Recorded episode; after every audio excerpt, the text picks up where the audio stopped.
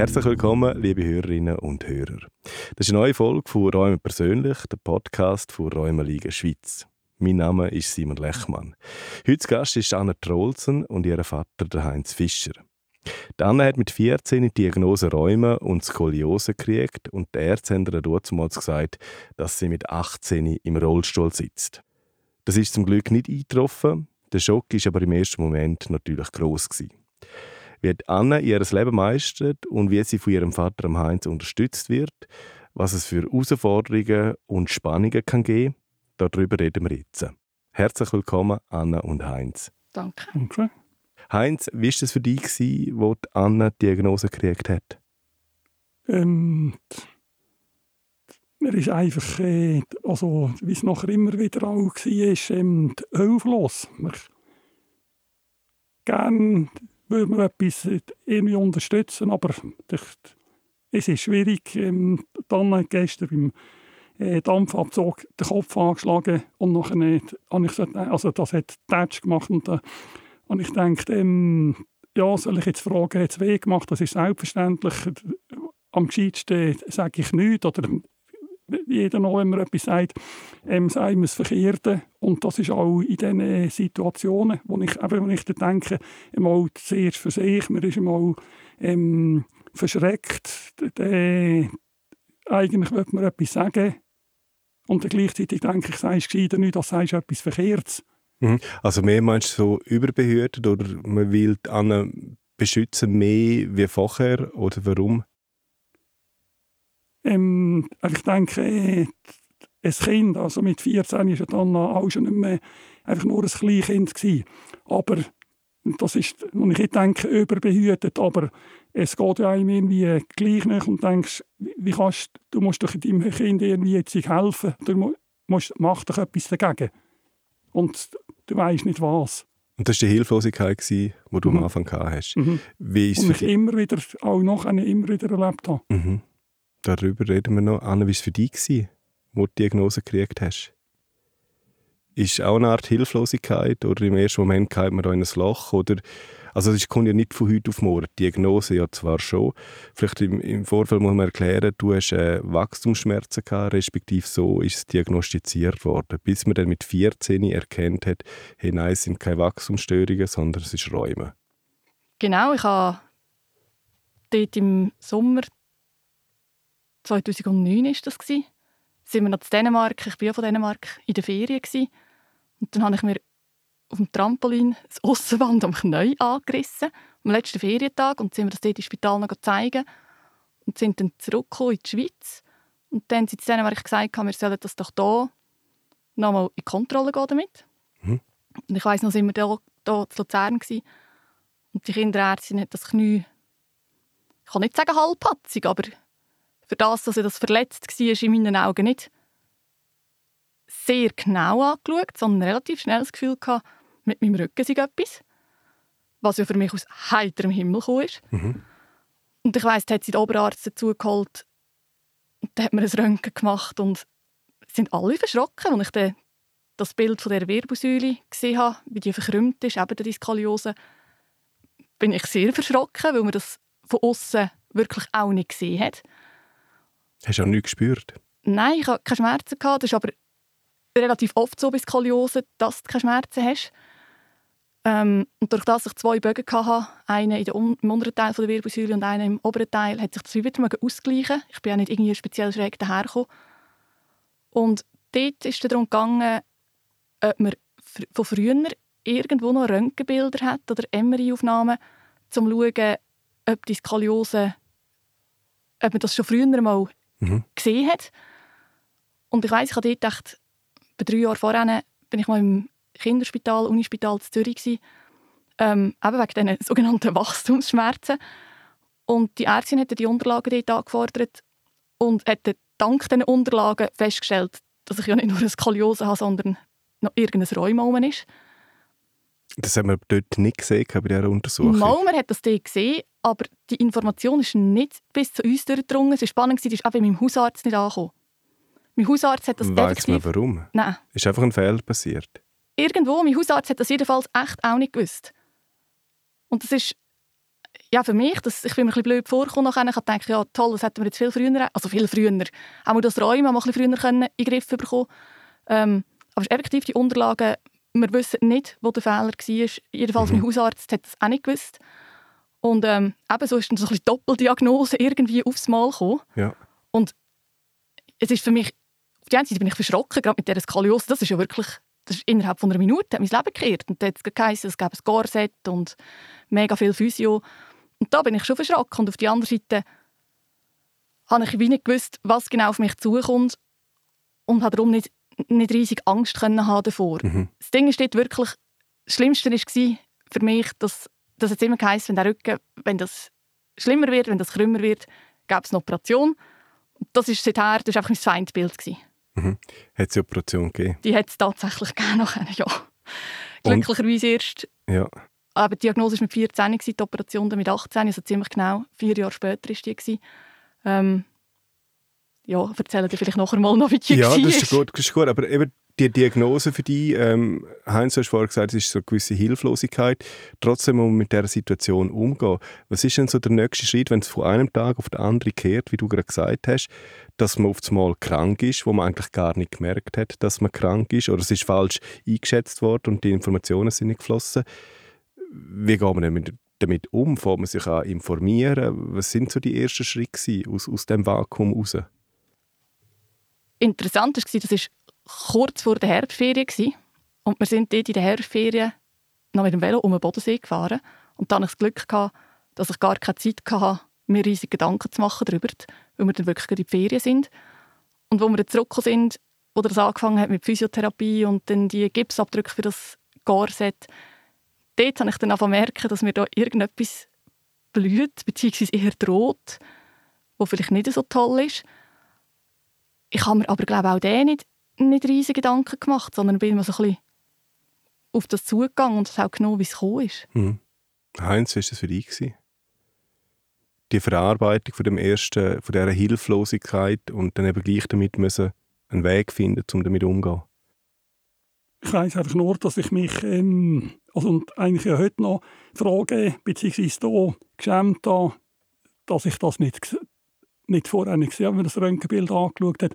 Es war ja schön, ein Schulgespräch von der Anna hat einmal gesagt, du hast ja eine Schlange im Rücken. Und das war wirklich so ein Bogen. Und wo ich noch müssen sagen wenn man den Rücken würde anschauen würde, würdest du das, das muss ich rausstechen. Und gleichzeitig habe ich das nie gesehen und ich denke da, ähm, ja, habe ich da irgendwie elterliche Sorgfaltspflicht oder so verletzt. Oder es, es ist ja fast nicht möglich. Also beziehungsweise bin ich einfach in dem Sinne ein schlechter Vater gewesen.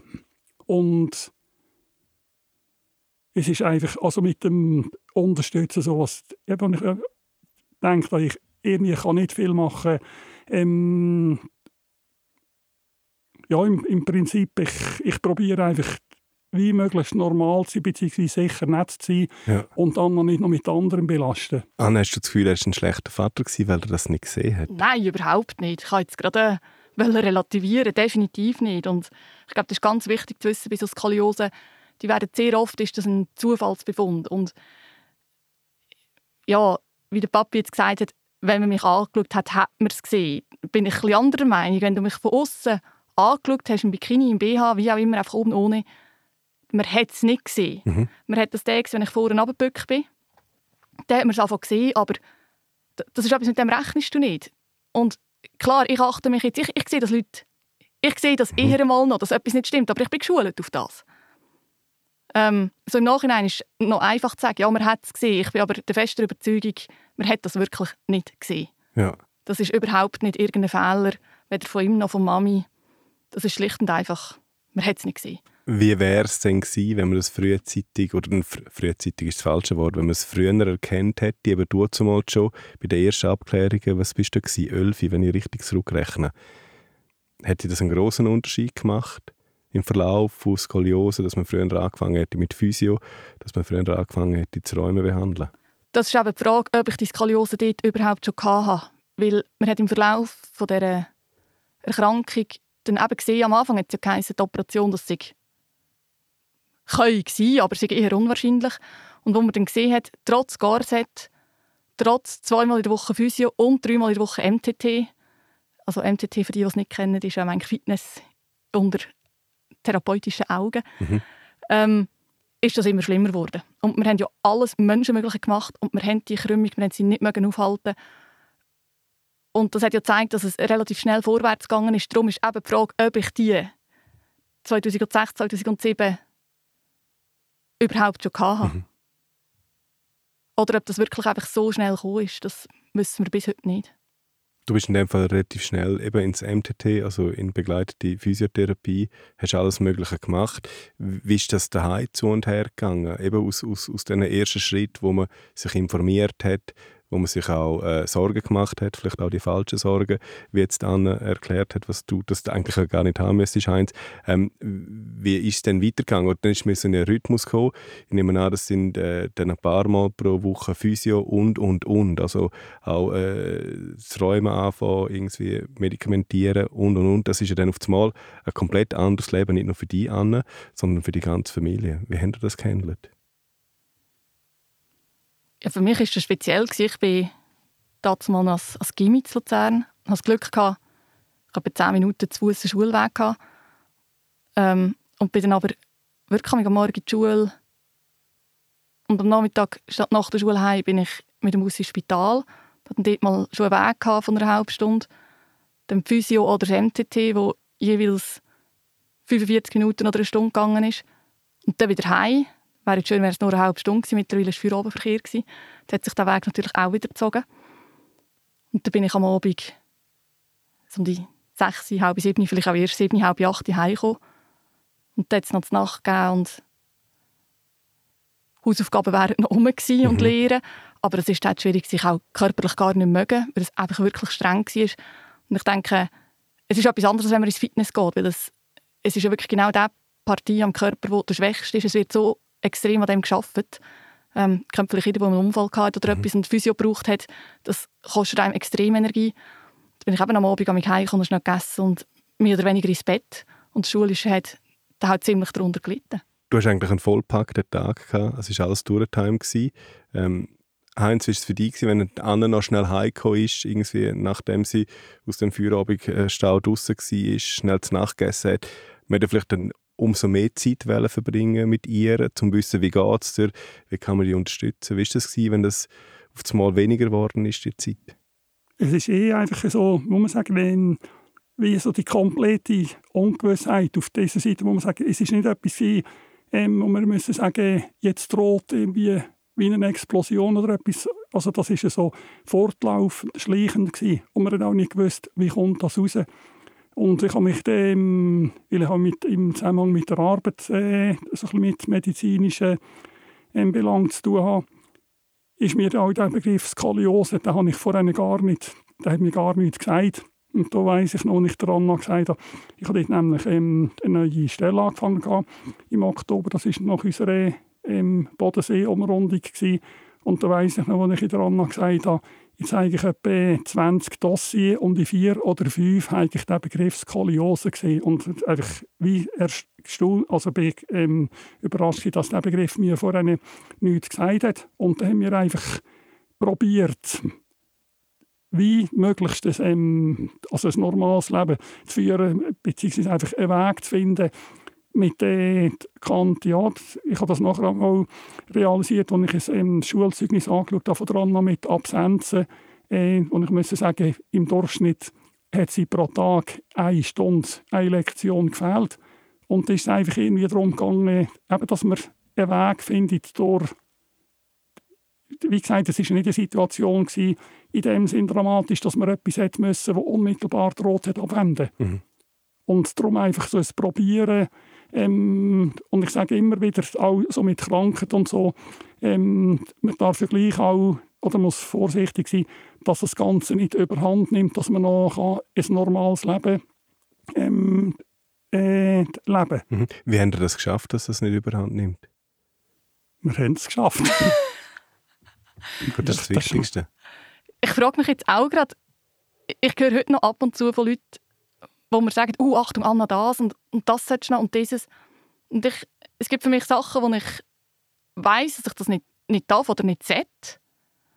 Ähm, und da gibt es aber tatsächlich Sachen, wo, ich, wo mir nie ein Arzt explizit verboten hat, dass ich das nicht darf. Das probiere ich einfach mal. Mhm. Und ich hatte letztens die Idee, gehabt, wir müssen irgendwie gehen, gehen zelteln. Und mein Freund hat schon gefunden, oh, Jesus, Anna, du, die Rücken eben, operiert, zehn Wirbel versteift. Wie willst du da am Boden schlafen? Und ich habe gefunden, das ist mir eigentlich gleich. Da kaufe ich halt eine viel teure Isomatte. Ähm, ich lege mich jetzt einfach von dem lege ich mich nicht abhalten. Und ich bin irgendwann wirklich ein in die Richtung gegangen. Ich habe die, die Einschränkungen, ich habe die, ich habe sie, ich kann sie, ich kann sie nicht wegmachen, ich kann mich noch so nerven über die. Und sie gehen nicht weg. Oder ich kann sie an die Hand nehmen und sagen, ja, schau jetzt, du bist da und jetzt versuchen wir einfach das Bestmögliche daraus zu machen. Hm. Wie viel Energie braucht das? Mittlerweile ist die Einstellung in mir so tief verankert, dass ich mir gar nicht mehr grosse Gedanken machen muss, weil das, es geht nicht, gibt es bei mir fast nicht. Gut, dass ich nicht Bungee-Jumpen das sehe ich auch, dass das glaub, wirklich nicht geht. Würdest du gerne?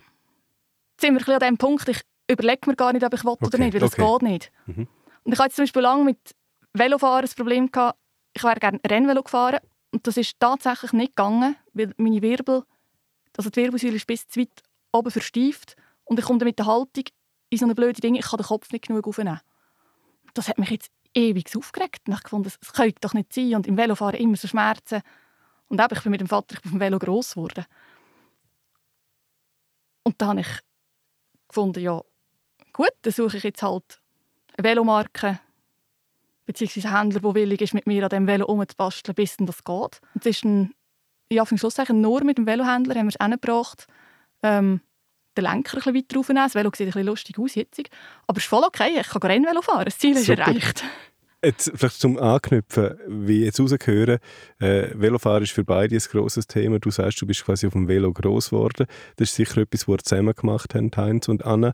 Wie ist das, wenn es auf einmal eben dann nicht mehr so geht, wie die Bodensee-Umrundung, wenn auf einmal einfach ganz andere Themen im Vordergrund sind, als eben zum Beispiel zusammen Sport machen. Das gibt einem ja relativ viel. Ich bin nie sicher, wenn ich das so ähm, soll einschätzen soll. Also nicht, dass ich sage, das ist kein Problem. Und auf dieser Seite ist das wahrscheinlich das kleinere Problem gewesen, jetzt der Sport oder beziehungsweise das Velofahren. Ja, wir ja wirklich sehr viel dem, äh, Ausflüge gemacht haben oder manchmal ein bisschen längere Touren. Und muss, also so blöd das klingt, aber ähm, man muss einfach probieren, aus der Situation das Beste zu machen. Mhm. Dafür hat es andere Ausflüge gegeben. Wir haben irgendwann ist dann, bin ich zu gross für, also zu gross wirklich von der Größe her, zu gross für das Kinderspital, auch wegen der Geräte. Und ähm, da hat sie in ein, ja, für ein Schlusszeichen, Erwachsenenspital müssen wechseln. Wir haben halt auch aus dem, ich sage, das kann man, so einen Aus Ausflug, eben, kann man auf zwei Arten gestalten. Man kann sagen, oh Gott, ich muss ins Spital und ah, mega schlimm. Oder man kann sagen, wie mir, mega cool, wir können auf Zürich, ich muss einen Tag nicht in die Schule ähm, wir haben den Tag zusammen und komm, jetzt gehen wir doch irgendwie noch lädeln oder irgendetwas und haben aus dem eigentlich immer etwas Positives gemacht. Und darum ist das für mich, wenn ich auf Zürich musste, für eine Kontrolle, das ist mir, ich hatte dort müssen, aber in erster Linie, es hat ein cooles Kleiderchef gehabt in Zürich, das war der Deal. Gewesen. Wir gehen dort rein, ich bekomme ein T-Shirt oder so. ähm, das war für mich voll positiv. Gewesen. Wie war es für dich, Heinz, noch pösteln, lädeln? Also ich habe, ähm, oder denke immer mit, äh, Anna, also nicht, dass die Dinge einfach wegblasen wären, aber sie kann, am Schluss findet sie immer einen Weg oder finden wir irgendwie ähm, einen Weg. Und ich nachher auch denke, das war wirklich, gewesen, ja, wir haben ja auch nicht gesagt, ähm, wir müssen in die Klinik, sondern wir haben gesagt, wir gehen in die Konradstrasse in das äh, Geschäft. Und dann denke ich häufig sind das einfach so Kleinigkeiten, wie man etwas schon anders anschaut, als wieder das, äh, wo man ständig hört, das Glas ist halb voll oder das Glas ist halb leer. Und man kann viel daraus machen. Ich weiß schon, das sei mir auch einfacher, wenn man nicht in einer so einer Situation ist. Aber ähm, es ist einfach, wenn man, wenn man irgendwie etwas kann und mit, aus dem probieren, das Beste zu machen, ist das immer noch die, die äh, bessere Variante, als wenn man nur hadert damit, was man gleich nicht ändern kann. Hm. Heinz, wie ist es für dich als Vater? Gibt mir jeder denn da gleich Ratschläge? Äh, das könntest du auch noch anschauen oder dort vielleicht noch eine zweite Meinung? Oder äh, lässt mir relativ viel freien Lauf? es ist für mich, also wahrscheinlich sind dort die Leute unterschiedlich und für mich ist es einfach auch ein kleines äh, Suchen gewesen. Oder ich, ich bin immer wieder sehr hilflos gewesen und das haben mir am, auf eine Art am meisten ähm, zugesetzt, weil würdest gerne etwas sagen oder einen Tipp geben und nachher musst du relativ schnell sagen, feststellen, dass haben wir schon angeschaut, das ist aus dem Grund nichts und eben, es ist weit, äh, probieren, einen Weg zu finden. Mhm.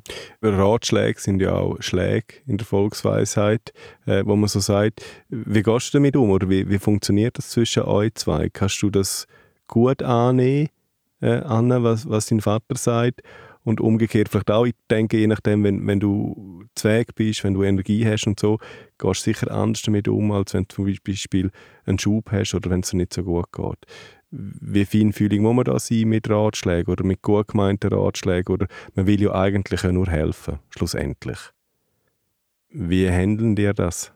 Ich glaube, da hatte ich sehr Glück. Gehabt. Der Papi war nicht einer, der mir einfach irgendetwas gesagt hat. Er war im Zweifel der, der nichts gesagt hat. Ist das einfacher? Wenn du das in dem Moment anschaust, nein. Mhm. Im Nachhinein muss ich aber sagen, ist das absolut richtig gewesen, weil ich weiß dafür jetzt, wenn etwas kommt, ist es wohl überlegt und das schadet mir sicher nicht. Ähm, und er war auch der, der immer mit kleinen Schritten probiert hat, wenn ich oder auch jetzt, wenn ich eine Schubhand nicht mag, komm, komm wir laufen einmal ums Haus. So kleine Sachen, wo ich merke, ja, dort wird jetzt auch nicht viel passieren. Wie du vorhin gesagt hast, Ratschläge, hat das Wort Schläge drin. Das habe ich aber sehr, sehr oft erlebt und erlebe das auch heute noch, dass Leute, die einen Bruchteil von dieser Geschichte kennen, mit x Ratschlägen kommen. Mhm. Und mit dem habe ich müssen lernen umgehen. Und der Papi hat ein paar Mal gesagt, Anna, es ist eben nicht immer Rot, sondern das, mhm. was gewisse Leute bringen, sind Schläge. Und ich glaube, das passiert das sicher noch viel. Leute, die, die sich sehr wahrscheinlich gar nicht so auskennen, die es eben einfach nur gut meinen, vielleicht mal irgendetwas gelesen haben oder irgendetwas gehört haben. Probier doch mal das, du musst halt so oder musst mal so. Ich stelle mir das extrem schwierig vor, damit umzugehen. Ich glaube, das ist vor allem schwierig am Anfang, wenn du selber noch nicht so weißt, wo du stehst. Mhm. Da kommen x Ideen und, du, und Vorschläge und du weißt ja selber noch gar nicht, oder vermutlich wirklich noch gar nicht, wo du stehst. Und da kommt A sagt das und B sagt dieses. Und lustig wird es dann, wenn sich das genau widerspricht und du mit drei, vier Leuten in einer Diskussion bist und sie sich selber widersprechen.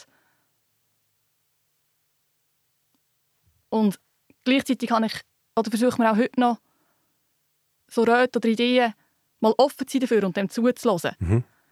Ähm, es gibt aber effektiv Sachen, wo ich schon dann merke, ah, ich habe schon etwas in diese Richtung probiert oder das kann gar nicht, aus dem und dem Grund. Und das ist dann manchmal schwierig, wenn ich den Leuten sage, ja, danke. Und dann fragen sie irgendwann wieder, und hast du das getestet? Oder hast du das ausprobiert? Und du bist ihnen fast Rechenschaft schuldig, wenn du sagst Nein. Mhm. das finde ich immer so ein bisschen schwierig. Dort überschreitet sie in meinen Augen ein Grenzen. es ist, ich weiß, sie meinen es gut, aber sie können das nicht beurteilen. Und wenn ich dann für mich sage, hm, das geht nicht oder das macht keinen Sinn, dann wird das seine Gründe haben. Ja. Wie viel müsst ihr denn eurem Umfeld erklären? Klar, die Krankheit ist jetzt nicht erst gestern, ähm, aber wie erklärt man das im Umfeld? Will man das erklären? Muss man das erklären? Geht man da offensiv äh, im Umfeld mit um und sagt, Anna hat das oder wenn du das sagst, ich habe das oder wenn das der Heinz erklärt, äh, in eurem Umfeld, ist das offensiv oder ist es eher eine private Geschichte, wo eigentlich niemand etwas angeht? Ich glaube, das sind meine Eltern sehr verschieden. Ähm, die Mami erzählt das meiner Verwandtschaft in Dänemark sehr offen. Und da kommen dann Ideen, wo mir wirklich die Haare zu Berg stehen. Zum Beispiel? Also meine Großmutter ist mal mit, ich muss Magnet in die Schuhe tun, so eine spezielle Sohle und dann laufe ich nachher gerade. Und die war voll von dem überzogen. Gewesen. Hat nicht funktioniert? Oder hast du nicht probiert? Mal, ich habe es tatsächlich okay. probiert, aber das ist das Schlimme am Ganzen. Ich habe das probiert, weil ich die Diskussion mit ihr nicht mögen. Okay. Und ich habe gefunden, ja komm, tue ich mir halt so Magnet in die Schuhe. Also das stört mich nicht weiter, aber braucht jetzt wirklich rein gar nicht. Ich ich selber bin ein bisschen zweigespalten, ob ich das den Leuten erzählen soll oder nicht. Ich habe gemerkt, ich kann das Leuten erzählen, die in ihrem Umfeld oder allenfalls auch selber so Erfahrungen schon gemacht haben. Ähm, sonst erzähle ich das eher weniger, weil sie, sie können es gar nicht verstehen. Mhm. Was halt auch ab und zu passieren ist, dass ich relativ schnell krank werde oder öfter Sachen muss absagen Und da habe ich ein paar Kollegen verloren durch das, weil sie effektiv Verständnis nicht hatten. Was für mich schwierig war, ist zu verstehen, weil die haben den Weg, die haben mich gekannt, bevor ich die Skoliose hatte oder bevor das Ganze angefangen hat. Und eben plötzlich noch brechen die den Kontakt ab. Weil drei, vier Mal hast du sagen, hey, ich mag am Fall am Freitagabend um 10 Uhr nicht mehr ausgehen oder so. Und dort habe ich mich vor den Kopf gestoßen gefühlt, weil sie eine Situation kennt. Mhm. Gleichzeitig passieren mir so Sachen halt auch sonst, dass die Leute von blöd tun. Verstehe ich aber zum Teil halt auch, wenn mir jemand zweimal absagt, relativ kurzfristig, finde ich das auch nicht lustig. Hingegen, wenn ich dann weiss, ah, der hat das und das, gehe ich anders damit um. Darum habe ich gelernt, mit dem eher offen zu kommunizieren, jetzt gerade auch gegenüber der Schule, also ich studiere aus, da habe ich auch ganz offen müssen mit den Dozenten reden und ihnen halt sagen, hey, schauen Sie, XY, ich finde es auch nicht lustig, wenn ich am Abend vor der Prüfung merke, es geht mir nicht gut, ich bin krank, ich mache das nicht extra. Wie funktioniert der Austausch? Ich habe jetzt mit den Dozenten, ich habe mich bei der Schulleitung gemeldet, sind alle sehr gut informiert. Ähm, habe immer alles mit Arztzeugnis beleidigt, sodass da eine, eine gute Vertrauensbasis ja. da ist. Und ich melde mich per Mail oder Leute an, falls ich noch jemanden erreiche. Und bei mir haben wir es jetzt wirklich so ein bisschen gesonder können machen, dass wir halt alternative Termine finden, weil sonst haben wir Prüfungstermine, die regulären und zwei, also jeweils ein Nachholtermin. Und es ist halt oft so, wenn drei, vier Prüfungen kommen, ist für meinen Körper auch wieder so Stress, dann gibt es einen Schub, dann geht das Bach ab. Mhm. Darum müssen wir sehr individuell müssen anschauen, was aber auch erst jetzt funktioniert. Das ist früher bin ich in der Schule völlig auf mich allein gestellt und ja, eben zu viele Absenzen und mhm. sowieso. Also hat man das ernst genommen oder zu wenig ernst? Du zumals. Ich glaube, man war einfach überfordert. Ja. Weil ich bin zu Kanti-Zeiten, meine Leistung hat noch gestummen. Das war irgendwie das Traurige am Ganzen. Aber ich hatte zu viele Absenzen. Und im Nachhinein muss ich sagen, klar, ich hatte das halt psychisch mit 14, 15 das packst du nicht. Mhm. Aber für mich ist das schwierig, dass plötzlich geheißen hat, ich, ich darf nicht mehr Kante, weil ich zu viel Absenzen habe. Aber meine Leistungen sind okay Mhm. Das ist mir nicht im Kopf. Und ich weiss, dort eine Prorektorin, die ist, das haben wir wirklich angemerkt, das hat die wirklich getroffen und belastet. Das hat für sie so auch nicht gestimmt. Vielleicht nochmal schnell auf die Frage zurück, wie ist das für dich? Du hast vorher gesagt, deine Mutter ist viel offener. Heinz, wie bist du in dem Fall nicht so offen? Oder interpretiere ich das jetzt falsch? Es also im Umgang mit Erklären, was die Anna hat. Kommt ein bisschen darauf ab. Ich weiss, Anna war mal nicht sehr begeistert, jetzt zurückgehalten und gesagt, äh, als ich jemandem gesagt habe, der mich gefragt hat, wie es der Anna ging, und ich gesagt habe, es ging gut. Und dann ein bisschen, also ja, da halt Diskussion gehabt. Und dann habe ich gesagt, Look, für mich ist das Ding, ich will, ähm, wenn ich sich jemand von der Anna erzählt, nicht, dass die Person sagt, ah, das ist die mit der Krankheit, sondern ah, das ist die Coole. Mhm. Und eben, dass, dass du nicht mit, ähm, mit der äh, gesundheitlichen Situation verknüpft bist, sondern mit deiner äh, guten Art.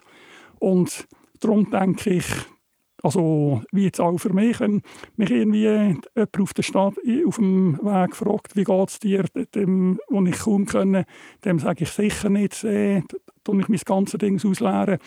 Ähm, und bei Leuten, wo je näher jemand ist und ein bisschen so die Geschichte weiss, wo ich denke, ja, die tun auch, ähm, das interessiert die Leute wirklich auch und die machen sich Gedanken und die haben wie das Recht darauf, beziehungsweise dort ist es angezeigt, dass man denen ein bisschen mehr sagt. Mhm. Aber also nicht, eben, dass ich möchte, ähm, sagen, man sagt nichts oder so. Und ich denke, es wäre auch nicht glaubwürdig, wenn man immer sagt, es ist gut. Und nachher, nächstes Mal musst du wieder etwas absagen, wie sagst, oh, es geht mir nicht gut und so.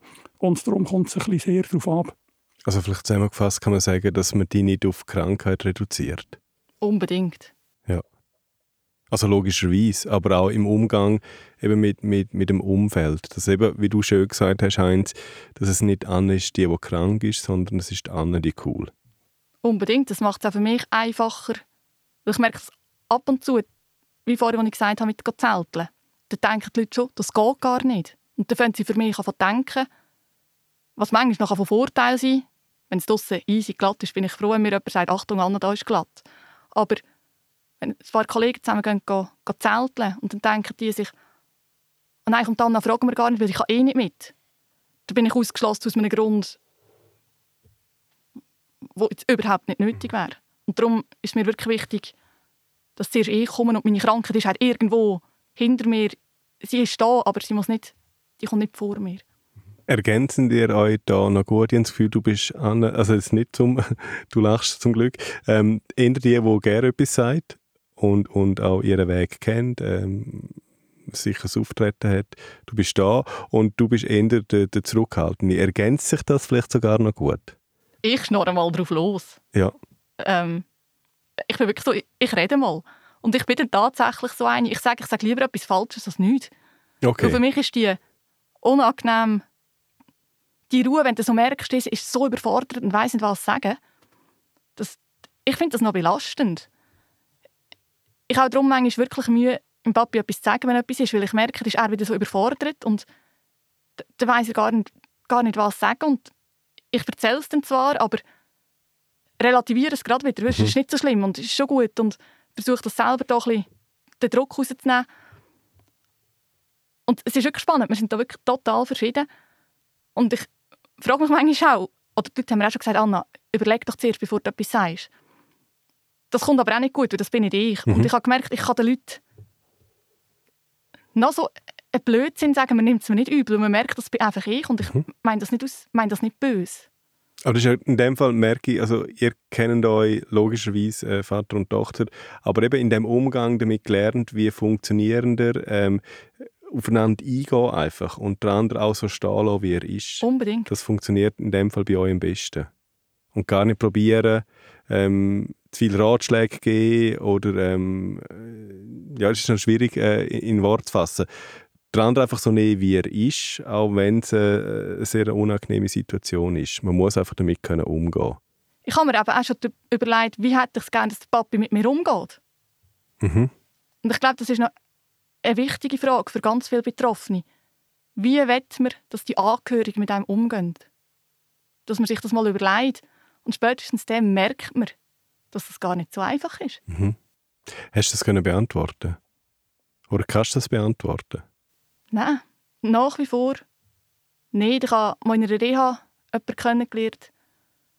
Sie hat mir gesagt, Anna, hör auf, mir irgendwelche Ideen zu nennen. Ich brauche von dir Mitleid. Mhm. Und das ist für mich ganz schwierig, weil ich gedacht habe, also, ja, wenn ich mir die Hand verletze oder etwas am Rücken habe, dann bin ich eigentlich froh. Da bringt es mir nicht viel, wenn mein Gegenüber mir mhm. sagt, oh, bist du ein Arme und oh, und im Gegenteil, das, mhm. da fühle ich mich so als ein Opfer und das bin ich ja wirklich nicht. Und hat daraus müssen sagen, ja, es ist ihnen anders, wenn, das, wenn sie Mitleid von mir, ja, dann verhäschlich sie halt ein bisschen wenn ihr das hilft. Und wenn die Leute so können sagen ist das okay? Ich aber wirklich muss immer wieder sagen, ich, ich weiß manchmal selber nicht in dem Moment, was, ich, was mir würde helfen. Und ich sage sehr oft einfach, dass etwas ist, dass man weiß, dass ich vielleicht gereizt bin. Mhm. Gar nicht, weil ich eben Mitleid wollte ich schon gar nicht. Ähm, aber dass man es einschätzen kann. Genau, dass ich jetzt mhm. nicht einfach aus dem Nichts mega genervt reagieren. Mhm. Wie nimmt, wie nimmt man sich da als Vater? Nimmt man sich da eher zurück oder geht man eher eben auf die Anna ein? Ähm, ich glaube, das ist, ist eine mega Gratwanderung auch. Also im Vergleich jetzt zu vorher, wo, wo es die Diagnose noch nicht gegeben hat, zu jetzt, wie hat man damit gelernt umzugehen? Als Eltern tun wir ja gerne zurückstecken für Kinder. Mhm. Ist das mehr oder weniger geworden? Das ist schwierig zu sagen. Ich habe für mich mal gemerkt, ähm, ich muss sagen, dass, dass Gefahr besteht, dass man das Ganze wie verharmlost, beziehungsweise einfach ähm, denken, das ist wie mit dem Krieg oder so, Katastrophen etwas passiert. Die ersten Tage den Tagesschau der Nachrichten, das ist nur das Thema und nachher nimmt das langsam ab, man gewöhnt sich daran. Und wenn ich dann ein paar Mal so denke, da, manchmal aufgrund von Bemerkungen von der Anna oder mit anderen Leuten, dass ich muss sagen, einmal, das, das ist nicht einfach nur eine Bagatelle, da, ist, da steckt wirklich etwas dahinter. Und das habe ich dann, also beziehungsweise hat, ähm, muss man in dem Sinne ernst nehmen. Und das hat mich dann ab und zu wieder gedacht, haben mir geholfen in solchen Situationen, weil wenn wieder etwas dran müssen absagen, Termin oder gesagt, wir machen jetzt übermorgen das und das und ist das äh, ist wieder nichts. Und in so einem Moment denke ich also einerseits, ja, es ist schade und im nächsten Moment überlege ich auch, ist das jetzt nötig gewesen, abzusagen oder so. Und dann muss ich dann wieder denken, äh, ja halt, es ist nicht einfach nur, aber es ist sicher auch nicht nur aus einer Laune raus, sondern es ist etwas da und gleichzeitig ähm, ist auch wieder, wenn ich denke, man, dürft, man soll dem Ganzen gleich nicht zu viel Platz geben. Also man kommt auf eine Art nicht drum herum und auf dieser Seite ähm, ist es etwas, wo man gleich soll probieren so weit wie möglich im Hintergrund zu tun. Wie hat sich eure Vater-Tochter-Beziehung geändert seit der Diagnose? Hat sich die verändert? Ist es intensiver geworden? Wie hat sich das entwickelt? Ich finde, das ist eine schwierige Frage weil ich ja gar nicht weiß, wie sie wäre. Stimmt. Wenn es mhm. die Diagnose nicht gegeben hat. Aber ich habe das Gefühl, ich bin schon von klein auf ein mega Papi-Kind. Mhm. Ähm, und die Leute haben, glaube schon früher immer Freude gehabt an dem Verhältnis zwischen uns. Und ich glaube, das ist sicher nicht weniger geworden. Mhm. Also wenn, ist es, ist es noch mehr geworden. Und ich, ich weiß auch heute, letztes Mal hat ein Arbeitsgespendli von ihm hat, er, nein, hat, sie, hat sie erzählt, eben, dass, dass der Papa irgendetwas gesagt hat, und wir haben so gestrahlt und so Freude gehabt. Und dann denke ich mir, ja, alles so falsch kann ich in dem gleich nicht gemacht haben und bin auf richtigem Weg. Und jetzt ist herzig auch bei uns Nachbarn, die sie gesagt haben, ah, du und der Papi, ah, das funktioniert so gut und sie so herzig. Und ich bin ausgezogen daheim, bin ein Haus übergezügelt. Mhm. Und das ist eben lustig. Die Leute haben auch, uh, so nah mit dem Vater geht das. Und ich sage, ja, der Vater ist für mich ein Kollege eigentlich. Wie war es für dich, dass, wenn Anna ausgezogen ist? Ähm, okay, es ist ja eben auf eine Art ein spezielles Aussehen. Ich denke, wenn ich jetzt ähm, das am einen oder anderen Ort gesagt habe, wenn ich mich beschreiben wie wir wohnen und dass dann ja nur ein Hauseingang weiter gezogen ist und es ist ausgezogen und gleich nicht ausgezogen, wobei ich nicht, nicht sagen ich hätte das nicht vertreiben, dann jetzt ich irgendwie in eine andere Gemeinde oder dass ich jetzt ein Problem hätte mit mhm. dem Ausziehen, das ist einfach eine neue Situation und das, das erlebt man nur einmal, dass ein Kind eben mit, mit ähm, 5, 26 bist du an sich nicht mehr ein Kind, aber dein Kind, das bleibt einfach Das ist immer kind. dein Kind, genau. Und seit, äh, seit Anna auf der Welt ist, habe ich nichts anderes gekannt, als dass sie ähm, ja, bei mir ist. Und eines zieht sie aus, das ist das erste Mal, also das ist eine neue Situation. Aber ich habe jetzt nicht das Gefühl gehabt, dass ich mich mit dem äh, schwer tue. Also, mhm. nicht, dass ich, ja, definitiv nicht, dass ich mich gefreut habe, aber gleichzeitig, wo ich nicht in dem Sinn nachtrauert habe. Und wir haben ja auch viel, dass wir das Essen miteinander machen und so. Und es hat einfach gestimmt. Mhm. Ist das, wenn man es noch zusammenfasst, zum Schluss, ähm, gibt es auch, vielleicht die Frage ist, gibt es schöne Aspekte an dieser Krankheit und vielleicht kann man sie so beantworten oder ich beantworte sie für euch und dann könnt ihr sagen, ob ich richtig oder falsch liege. Euer Verhältnis ist wie noch enger geworden, noch intensiver. Man hat durch schwere Zeiten durch müssen oder muss immer mal wieder durch schwere Zeiten. Das schweißt einem umso mehr zusammen. Ist das vielleicht auch trotz dieser Krankheit ein schöner Aspekt davon? Ja, unbedingt. du hast ja auch, wenn du negative Erlebnisse hast, muss ja irgendwann wieder das Positives kommen. Also, außer du stirbst noch einen, aber sonst kommt ja fast zwungenermassen wieder eins. Und das ist nicht nur die negativen Sachen, die du miteinander teilst, sondern auch die positiven Sachen. Und der Moment, wo ich mich das erste Mal aus dieser Schultersklinik angerufen habe und gesagt habe, ich sei gestanden, nach dieser Operation, das ist doch so überwältigend für alle. Dann ist das Negative und all die mhm. Schmerzen, was jetzt war, ist doch für den Moment wieder vergessen. Mhm. Was könnt ihr unseren Hörerinnen und Hörern mitgeben? Vielleicht auch Tipps auf den Weg zum Schluss.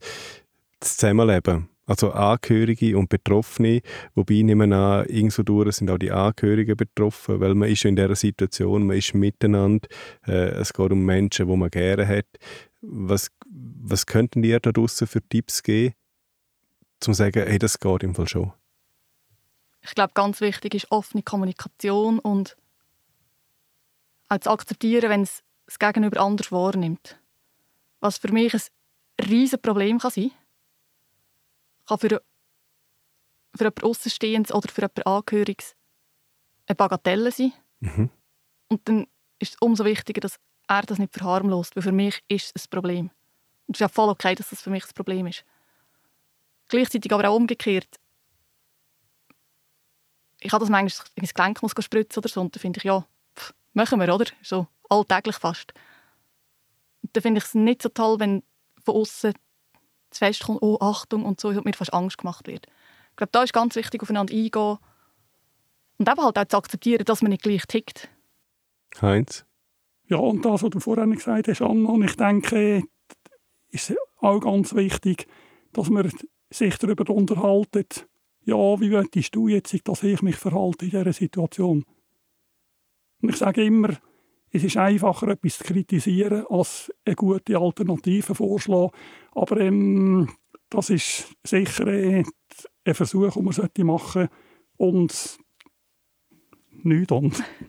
Vielen Dank für das persönliche Gespräch, Anna und Heinz. Danke. Danke.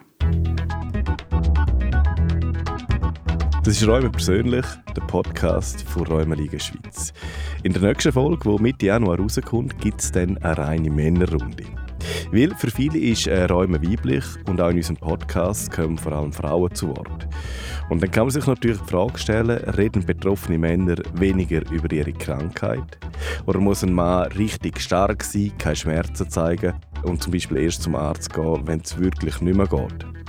Sind Männer stark im Verdrängen und schlecht im Akzeptieren? Sind das nur Klischees oder auch eine Funke Wahrheit? Das klären wir nächstes Mal in der Männerrunde. Schön sind Sie auch das Mal wieder dabei gewesen und vielen Dank fürs Zuhören.